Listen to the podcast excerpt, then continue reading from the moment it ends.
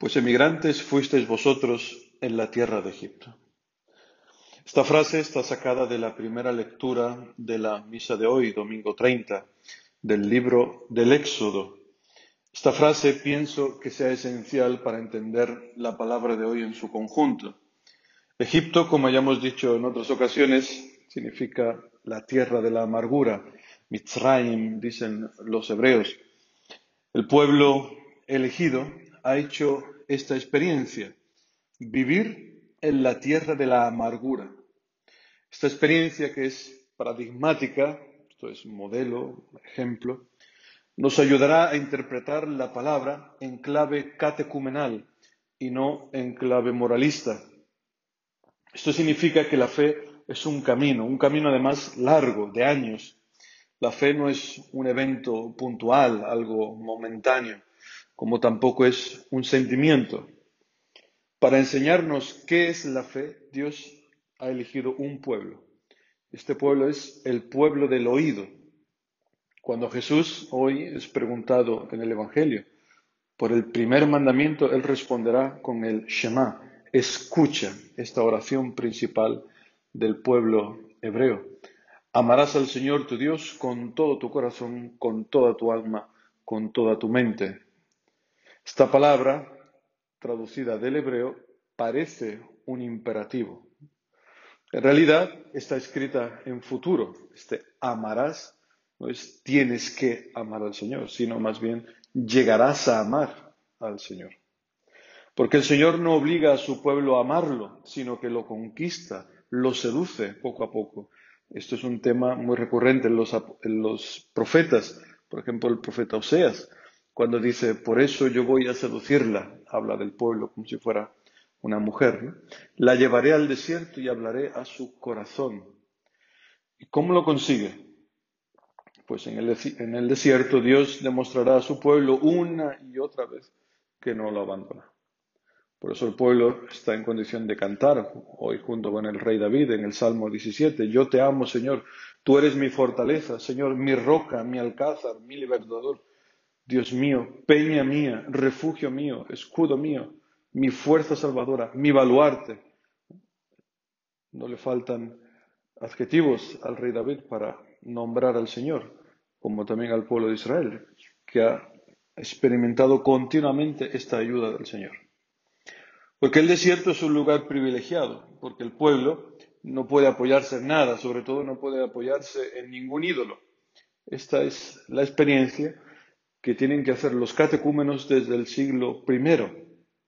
Es lo que vemos en la segunda lectura de hoy de la epístola a los tesalonicenses, cuando dice San Pablo, y vosotros seguisteis nuestro ejemplo y del Señor, acogiendo la palabra en medio de una gran tribulación. ¿Cómo os convertisteis a Dios, abandonando los ídolos para servir al Dios vivo y verdadero? San Pablo escribe a una comunidad que está realizando o que ha realizado un proceso de conversión, un catecumenado. Han acogido a los misioneros, a Pablo, a Silvano y Timoteo, como escuchábamos la semana pasada. Han acogido la palabra que ellos han traído, llenos de alegría, dice, a pesar de las contradicciones, de las persecuciones. No era fácil, en medio de un mundo pagano, convertirse al cristianismo, como no lo es fácil hoy y han dado la espalda a los ídolos, dice, para volverse a Dios.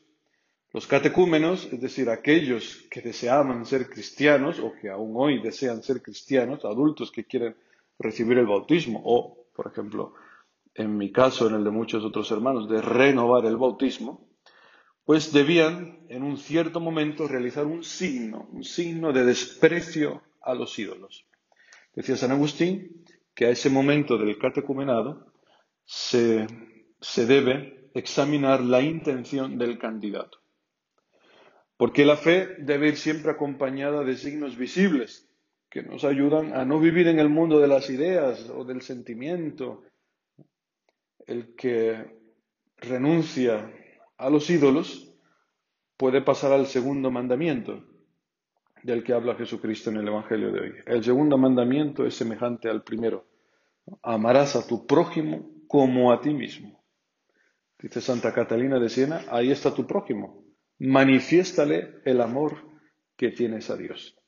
Pues no se trata solamente de de amar a Dios. Es el amor al prójimo es como el termómetro que nos muestra cuánto amo a Dios verdaderamente. Cristo irá más allá. Más adelante en el Evangelio de San Juan dirá, amaos unos a otros como yo os he amado. Es decir, hasta el extremo, dirá en el capítulo 13 del Evangelio de San Juan. Pues Jesucristo es este amor hasta el extremo. Jesucristo es el Shema, esta oración cumplida. Amarás al Señor tu Dios con todo tu corazón, con toda tu mente, con toda tu alma, incluso con todas las fuerzas. Porque Jesucristo ha amado a su Padre con todo su corazón. Es decir, amar al Padre sin pedirle explicaciones. Y la prueba está en, su costado. Ha sido traspasado por una lanza hasta el corazón. Amar al Señor sin pedirle explicaciones. Él amado al Padre con toda su mente, aceptando que la salvación pasa por el misterio de la cruz, sin manipular la historia, sin querer, sin querer cambiar la historia. Se ha, digamos así, crucificado su mente, su, su razón. Ahí tienes la corona de espinas que corona la cabeza de Cristo y amado al Padre con todas las fuerzas. Ahí tienes a Jesucristo clavado de pies y manos en la, cruz sin poderse defender, sin poderse mover. Las manos y los pies son símbolos de, nuestra fuerza.